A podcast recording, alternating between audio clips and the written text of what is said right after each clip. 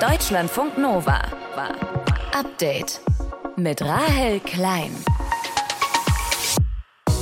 Alkohol und Zigaretten schmecken uns in Deutschland immer noch viel zu gut. Jeder Erwachsene trinkt im Schnitt einen ganzen Eimer reinen Alkohol im Jahr. Ja, einen großen 10-Liter-Eimer wohlgemerkt. Das sagt der Drogenbeauftragte der Bundesregierung, Burkhard Blinert. Auch eine Packung Kippen raucht jeder, jede Deutsche im Schnitt pro Woche. Und da ist ja auch noch die Sache mit dem Glücksspiel. Und an den Sachen wollen Blinert und die Bundesregierung was ändern, haben dazu heute eine Agenda vorgestellt. Wie die genau aussieht, hört ihr gleich hier.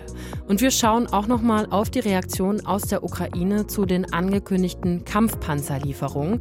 Deutschland hat ja Leopard 2 Kampfpanzer angekündigt, aber es gibt schon die Forderung nach mehr. Präsident Zelensky und auch sein Außenminister Kuleba haben Langstreckenraketen und Kampfjets mittlerweile ins Spiel gebracht sagt unsere Reporterin Rebecca Barth in Kiew. Auch das unser Thema heute. Ich bin Rahel Klein. Es ist Donnerstag, 26. Januar. Ich hoffe, euch geht's gut. Deutschlandfunk Nova. Seit gestern ist es offiziell. Deutschland wird Kampfpanzer an die Ukraine liefern. Innerhalb der nächsten drei Monate sollen die da ankommen, pünktlich zur gefürchteten Frühjahrsoffensive des russischen Militärs. Und ja auch andere Länder, wie zum Beispiel die USA, wollen Kampfpanzer bereitstellen. Wie zufrieden die ukrainische Regierung damit jetzt ist und wie auch die Bevölkerung darüber denkt, darüber habe ich mit Rebecca Barth gesprochen. Sie ist für die ARD in Kiew. Rebecca, die Regierung in Kiew zeigt sich ja sehr dankbar über die angekündigten Kampfpanzerlieferungen aus dem Westen, verbindet diesen Dank aber auch mit weiteren Forderungen. Welche sind das? Der Präsident Zelensky und auch sein Außenminister Kuleba haben Langstreckenraketen und Kampfjets mittlerweile ins Spiel gebracht. Ähm, für den Westen sind die Lieferungen solcher Waffensysteme aber eine rote Linie. Die Ukrainer gehen aber davon aus, dass man auch diese rote Linie vielleicht überschreiten kann, weil eben auch schon die Kampfpanzer, die jetzt geliefert werden, mal irgendwann eine rote Linie des Westens waren. Und wir haben mit Militärexperten hier gesprochen in Kiew und uns gefragt, warum möchte denn die Ukraine Kampfjets? Und die haben uns erklärt, dass ohne die Feuerunterstützung aus der Luft und auch durch Artillerie die Panzereinheiten und auch die leichte Infanterie, die die Ukraine hat, praktisch wertlos seien. Diese Einheiten würden sehr hohe Verluste erleiden und könnten ihre Aufgabe nicht erfüllen. Hm. Wie fallen denn die Reaktionen aus der Bevölkerung zu den jetzt versprochenen Waffenlieferungen aus, also von den Kampfpanzern? Ist das alles rein positiv dankbar oder gibt es da auch Kritik dran? Also ich habe hier in Kiew niemanden getroffen, der gegen Waffenlieferungen ist und auch Umfragen zeigen, dass die große Mehrheit der Ukrainerinnen und Ukrainer zum einen fest an einen militärischen Sieg glaubt und zum anderen überhaupt nicht bereit ist, Gebiete an Russland abzutreten. Also das spricht alles für ja, eine, ich sag mal, militärische Lösung dieses Konfliktes. Und das letzte Mal, dass ich persönlich jemanden getroffen habe, der ausdrücklich gegen Waffenlieferungen war, war noch vor dem Krieg. Es gibt natürlich Teile in der Bevölkerung, die einfach nur möchten, dass dieser Krieg irgendwie aufhört und sich dann auch gegen Waffenlieferungen vielleicht aussprechen. Das ist eine Minderheit und das sind häufig Menschen, die direkt in den Kampfgebieten leben. Hm. Als wie wichtig würdest du dieses Signal aus Deutschland, aus den USA, aus anderen westlichen Ländern jetzt bewerten, dass eben jetzt mal unabhängig von dem militärischen Nutzen von Kampfpanzern, wie wichtig ist das den Ukrainerinnen und Ukrainern vor dieser befürchteten Frühjahrsoffensive der russischen Armee auch nochmal zu signalisieren, wir unterstützen euch, wir stehen da an eurer Seite? Ja, das ist grundsätzlich sehr, sehr wichtig. Also diese moralische Unterstützung unabhängig vom militärischen Nutzen ist sehr wichtig für die Menschen hier. Die brauchen es. Es tut den Menschen gut zu wissen, dass sie nicht alleine sind. Es bedeutet ihnen zum Beispiel auch sehr viel zu wissen, dass in europäischen Ländern bereitwillig Geflüchtete aufgenommen werden. Man muss aber darauf hinweisen, dass die Ukrainer nicht in der Defensive sind. Also sie warten jetzt nicht zitternd auf die nächste Offensive der Russen, sondern sie wollen auch selber in die Offensive gehen. Sie wollen angreifen und sie wollen die russische Armee von ihrem Gebiet verdrängen. Sie wollen die besetzten Gebiete zurückerobern und, wie Sie sagen, die Menschen dort von der Besatzung befreien. In der Nacht hat es ja in der Ukraine wieder Luftalarm und auch Angriffe gegeben. Was kannst du uns darüber sagen, Stand jetzt? Die Angriffe wurden heute Morgen fortgeführt. Allein hier in Kiew hatten wir über vier Stunden Luftalarm. Wir haben laute Explosionen gehört und zweimal ist auch nach ukrainischen Angaben eine Rakete eingeschlagen. Dabei ist in Kiew, in der Hauptstadt, mindestens eine Person getötet worden. Und heute Nacht hat Russland offenbar mit Drohnen angegriffen. Das gibt die ukrainische Seite an. In der Stadt Zaporizhia sind dabei drei Menschen getötet worden. Und Ziel war offenbar wieder die Energieinfrastruktur. In Odessa wird jetzt berichtet, die Stadt im Schwarzen Meer, dass es dort massive Probleme mit der Stromversorgung gibt sagt Rebecca Barth, unsere Reporterin in Kiew. Mit ihr habe ich über die jüngsten russischen Angriffe auf die Ukraine gesprochen und über die Reaktion auf die Zusage aus Deutschland und aus anderen westlichen Ländern, Kampfpanzer an die Ukraine zu liefern. Deutschlandfunk Nova. Update. 150.000 Menschen sterben in Deutschland jedes Jahr, weil sie in ihrem Leben geraucht oder Alkohol getrunken haben. Das sagt der Drogenbeauftragte der Bundesregierung, Burkhard Blinert. Eine Schachtel Kippen werden in Deutschland pro Woche geraucht. Elf Liter reinen Alkohol trinken die Deutschen im Schnitt pro Jahr. Und das ist alles viel zu viel, sagt der Drogenbeauftragte. Er und die Bundesregierung wollen da was tun und haben heute Pläne vorgestellt. Die hat sich Deutschlandfunk Nova Reporter Christian Schmidt für uns angeschaut. Wie wo liegen denn da die größten Probleme überhaupt? Also der Bundesdrogenbeauftragte Blinert, der hat heute in seiner Agenda drei Großbaustellen benannt. Das ist einmal Alkoholsucht, Tabaksucht und Großbaustelle Nummer drei.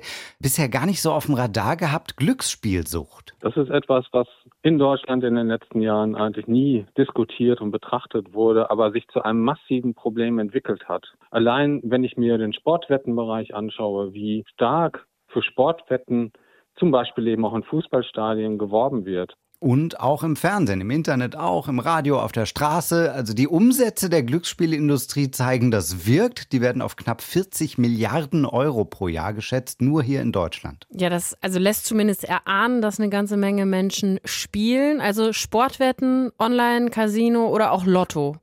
Ja, und jetzt kommt für mich eine krasse Zahl. Der Sucht- und Drogenbeauftragte spricht davon, dass jeder achte Erwachsene ein Problem mit Glücksspiel hat. Also jeder achte hat mit Spielsucht zu kämpfen. Mhm. Und wo will die Politik da jetzt ansetzen? Am liebsten über Werbeverbote. Blinert hat es ja eben schon angesprochen, dass ihn die Sportwettenwerbung nervt und genauso auch die Alkohol- und Tabakwerbung. Dass man dieses Bild sieht von glücklichen Rauchenden und Trinkenden, ne, das kennen wir alle, so ungefiltert, alles cool, was ja auch Kinder und Jugendliche sehen können und dann brennt sich das alles schön ins Hirn ein. Für die Zukunft fordert Blinert deswegen striktere Werbeverbote und mehr Kinder- und Jugendschutz. Und das gilt eben auch für die Zukunft, wenn jetzt Cannabis zum Beispiel erlaubt werden sollte. Da hat der Bundesdrogenbeauftragte noch viel zu tun. Wenn wir die Regulierung von Cannabis in Deutschland voranbringen wollen, heißt es eben auch, gesundheitspolitische Ziele in den Mittelpunkt zu stellen. Es heißt aber auch, ein Modell zu finden, wo der Schwarzmarkt zurückgedrängt werden kann. Und drittens heißt es aber auch, dass wir ganz stark in Prävention und Schutz von Kindern und Jugendlichen investieren müssen. Denn so hübsch jetzt Cannabis Bubatz vielleicht für Erwachsene ist, ne? Kinder und Jugendliche sollten halt da keinen Bock drauf bekommen. Ein Punkt, der auch auf der Agenda steht, das ist ja das sogenannte Drug-Checking. Ne? Das gibt es schon in anderen Ländern. Wie ist da der Stand in Deutschland? Ja, in anderen Ländern läuft das auch sehr gut, ne? Österreich und Schweiz zum Beispiel. Also die Möglichkeit, ne, dass man, wenn man irgendwo Party macht mit harten Drogen, wenn die da irgendwo stattfinden, meinetwegen vom Club, dass man da straffrei seine Drogen checken lassen kann. Also man nimmt in Kauf, dass die Drogen eh genommen werden und dann sollen die Leute wenigstens nichts Unreines nehmen, weil ja niemand weiß, woher die Drogen kommen. Wo die Chemieküche all das produziert, was in irgendeiner Form eine große Wirkung hat, aber teilweise sehr gesundheitsschädlich ist. Die Erfahrung mit Drug-Checking zeigt, zum Beispiel in der Schweiz, dass man nicht nur Leben retten kann, sondern manche auch vom Konsum fernhalten kann, indem direkt an Ort und Stelle eben auch Gespräche geführt werden können über die Gefährlichkeit der Substanz und ob sie denn tatsächlich auch genommen werden muss, wenn man ein bisschen Partyspaß oder nur die Zerstreuung sucht. Einheitliches Drug-Checking, einheitliche Regeln und Möglichkeiten sollen noch in diesem Jahr kommen. Heute hat der Bundesdrogenbeauftragte seine Agenda vorgestellt. Es gibt drei Großbaustellen in dem Bereich in Deutschland: Alkohol, Tabak und das Glücksspiel. Infos von Christian Schmidt aus dem Deutschlandfunk Nova Team. Deutschlandfunk Nova. Update. Ihr erinnert euch vielleicht an den Fall, der kurz vor Weihnachten bekannt geworden ist. Es ging um mögliche russische Spionage in Deutschland. Ein Mitarbeiter des deutschen Auslandsgeheimdienstes BND soll Informationen zum Ukraine-Krieg an den russischen Geheimdienst weitergegeben haben. Und seit heute wissen wir, dass es eine weitere Festnahme in dem Fall gegeben hat, vor wenigen Tagen am Flughafen in München. Wir sprechen jetzt drüber mit Raphael Krämer aus unserer Deutschlandfunk Nova Nachrichtenredaktion. Raphael, wer ist denn da gefasst worden? Ja, es soll sich um einen möglichen Komplizen des mutmaßlichen Spions handeln, ein Mittelsmann also. Und nach Angaben der Bundesanwaltschaft soll der Verdächtige die Informationen weitergegeben haben, die der mutmaßliche Haupttäter gesammelt hat. Und dieser Verdächtige ist wohl selbst auch kein Mitarbeiter des Bundesnachrichtendienstes gewesen wie der andere. Er war wohl vielmehr die Schnittstelle und hat Informationen von dem möglichen Spion übernommen, nach Russland gebracht und dort dann russischen Geheimdienstleuten übergeben. Also quasi ein Bote über was für Informationen reden wir denn da? Ja, das ist nicht zweifelsfrei geklärt oder zumindest nicht öffentlich bestätigt. Aber nach Medienberichten soll es sich um Informationen zur Lage in der Ukraine gehandelt haben und nach dem Vorwurf des Generalbundesanwalts in jedem Fall um Staatsgeheimnisse. Deshalb wird dem Haupttäter schwerer Landesverrat vorgeworfen und Landesverrat ist auch der Vorwurf gegen seinen mutmaßlichen Komplizen. Und wie beim möglichen Haupttäter auch ist die Sache erst ein paar Tage nach der Festnahme bekannt geworden. Der mögliche Komplize wurde demzufolge schon am Sonntag festgenommen, als er aus den USA wieder in Deutschland eingereist ist. Er ist dann auch schon am Montag vor den Haftrichter gekommen und sitzt seitdem in Untersuchungshaft. Was wissen wir denn über die beiden Verdächtigen jetzt? Also ist bekannt, warum die für Russland spioniert haben könnten? Ja, das ist nach allem, was bekannt ist, nicht geklärt. Erst hat es Berichte gegeben, dass der mutmaßliche Haupttäter möglicherweise von russischer Seite erpresst worden ist und es gar nicht um Geld geht. Das ist jetzt so wohl schon wieder nicht mehr aktuell. Der letzte Stand ist jetzt nach Recherchen des ZDF zum Beispiel, dass es wohl doch um Geld ging und um gar nicht so wenig. Dann war er wohl mit dem BND und wohl auch mit der Politik in Deutschland unzufrieden. Der Hauptverdächtige soll auch zweimal Geld an die AfD gespendet haben, hat also offensichtlich zu der Partei Partei und ihren Zielen eine gewisse Nähe. Er ist, wie der mögliche Komplize, auch deutscher Staatsbürger. Der Komplize soll allerdings russische Wurzeln haben. Und ist denn bekannt, ob mit dieser möglichen Spionage der Ukraine geschadet worden ist? Nee, das ist nicht bekannt, aber den Schaden hat in jedem Fall der Bundesnachrichtendienst, also der deutsche Geheimdienst, der fürs Ausland zuständig ist, neben dem Verfassungsschutz fürs Inland und dem militärischen Abschirmdienst für die Bundeswehr. Es ist das erste Mal seit Jahren, dass beim BND so ein Maulwurf oder so ein Doppelspion enttarnt worden ist. Sowas gilt in jedem Fall als kritisch, schadet dem Ansehen eines Geheimdienstes. Den Schaden hat der deutsche Geheimdienst wohl auch vor allem dadurch, dass er jetzt natürlich Vertrauen eingebüßt hat bei seinen Partnergeheimdiensten im Ausland nach dem Motto, wenn die ihre Informationen nicht unter Kontrolle halten können, dann können wir ihnen auch keine geben. Und die Sache ist wohl auch überhaupt erst durch einen Tipp aus dem Ausland aufgeflogen, nach Informationen des ARD Hauptstadtstudios wohl durch einen Tipp aus den USA. Hm. Im möglichen Spionagefall innerhalb des Bundesnachrichtendienstes ist ein weiterer Verdächtiger festgenommen worden. Der Mann sitzt seit Montag in Untersuchungshaft. Raphael Krämer aus unserem Nachrichtenteam hat euch den aktuellen Stand zusammengefasst. Deutschlandfunk Nova. Update. Die Gewissheit, ne? noch genug Klopapier zu Hause zu haben. Die Erkenntnis, dass Spazierengehen nicht nur was für Menschen über 60 ist oder die Feststellung, dass man auch in Jogginghose wirklich sehr gut Meetings abhalten kann. Das alles hat uns in der Corona-Pandemie irgendwie Kraft gegeben. Genauso wie Memes. Auch die waren eine wichtige Stütze, um dieser ganzen Situation mit Humor zu begegnen. Was wir da vor allem verschickt haben, das hat sich Inke Dubois angeschaut. Sie ist Linguistin an der Uni Bremen und sie hat das mit einem Team genauer gemacht. Guten Abend, Frau Dubois. Schönen guten Abend. Gibt es ein Meme, das während Corona sehr, sehr viel oder vielleicht sogar am allermeisten geteilt worden ist? Mm, ja, ich glaube, das ist tatsächlich von Altersgruppe zu Altersgruppe verschieden, aber ganz stark, gerade bei den Jungen, war sich selbst im Bett liegen mit Handy sozusagen die Welt rettend als Meme also zu verschicken. Die Tatsache, dass man zur Weltrettung beiträgt, indem man einfach zu Hause und im Bett bleibt. Genau. Mhm. Sie haben jetzt gerade schon gesagt, dass das von Altersgruppe zu Altersgruppe sehr unterschiedlich war. Sie haben ja wirklich herausgefunden, dass es da sehr große Unterschiede zwischen den einzelnen Generationen gibt. Also welche Memes da verschickt worden sind und welche Memes ja Leute witzig finden. Wie unterscheidet sich denn da die Meme-Nutzung? Ja, also ich habe verschiedene Theorien angewendet. Und zwar einmal äh, psychologische Humorkategorien und dann halt digitale linguistische Humorkategorien. Und bei den psychologischen Aspekten war es halt so, dass interessanterweise die Babyboomer den aggressivsten Humor hatten. Ähm, mhm. Und äh, die ganz junge Generation, also die hatten eher so einen Humor, wo sie sich selber so auf die Schippe genommen haben. Das hat sich da richtig extrem entwickelt. Und bei den digitalen linguistischen Aspekten kann man auch feststellen, dass die junge Generation eine ganz große Vielfalt an Humortypen genutzt hat, also mehr als alle anderen Altersgruppen die sozusagen vielfältiger war in der Kombination von visuellen und textuellen Elementen, wie die miteinander kombiniert haben. Weil die sich aber wahrscheinlich auch viel ja, erfahrener in diesem ganzen Sphäre bewegen, oder? Weil die halt Digital ja, Natives sind. Ganz genau. Das ist auch meine Konklusion, dass man das eigentlich da mit dieser Studie auch schon mal beweisen kann. Und ja, kann, man, genau. kann man sonst sagen, warum jetzt ein 60- oder ein 70-Jähriger über ganz andere Memes lacht als eine 20-Jährige?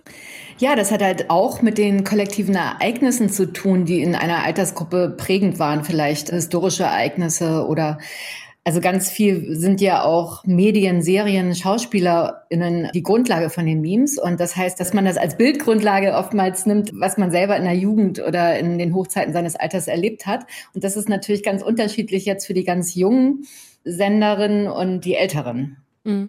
Wofür sind denn Memes sonst so in der Corona-Zeit genutzt worden? Ne? Also ich habe schon gesagt, die können ja auch irgendwie eine Stütze sein. Kann man das auch wirklich sagen, dass das irgendwie geholfen ja. hat, damit also so eine ja. Art Coping-Mechanismus? Ja, das ist echt ein ganz wichtiger Aspekt, denke ich mal, dass ganz viel Humor entstanden ist in der Corona-Zeit offensichtlich und ganz besonders in den harten Lockdown-Phasen sind die Leute unheimlich kreativ geworden. Und das sagt tatsächlich ja auch die Psychoforschung jetzt, dass das einfach Humor hilft, Stress zu lindern, zu entlasten. Das kann halt auch den Gruppenzusammenhalt stärken. Und es kritisiert ja auch diese Regelungen, die da waren mit Masken tragen und Social Distancing und Partys war nicht erlaubt und so. Und dadurch kann man praktisch sich dem wehren irgendwie, dass man sich also in, von einer Ohnmacht sozusagen in so eine Machtposition reinbringt. Und was ich ganz spannend auch fand, ist, dass sie wirklich auch über 90-Jährige in der Studie mit drin haben, die auch immer noch Memes verschicken. Ja. Das sind fitte 90-Jährige, ne? Ja, ganz genau. Also ich habe die älteste Generation war 77 bis 94 und die waren auch richtig heftig mit dabei und hatten einen Humor, den, den finden die Jüngeren so, oh, so, also die finden das vielleicht ganz niedlich, weil Oma schickt ein Meme, aber das ist ja auch Kommunikation und der Humor ist halt nur nicht so, dass sich die junge Generation darüber schlapplachen würde. Also es wäre dann meistens innerhalb einer Generationsgruppe, weil das dann so andere Bildquellen sind, so wie Vögelchen oder irgendwelche Cartoons. Und das ist halt nicht der Style von der ganz jungen Generation. Welche Memes während Corona viel verschickt worden sind und welche Unterschiede es da innerhalb der Generation auch gibt, darüber habe ich mit Inke Dubois von der Uni Bremen gesprochen. Sie ist Linguistin und äh, hat dazu geforscht. Dankeschön, Frau Dubois. Deutschlandfunk Nova. Update. Immer Montag bis Freitag auf deutschlandfunknova.de und überall, wo es Podcasts gibt. Deutschlandfunk Nova.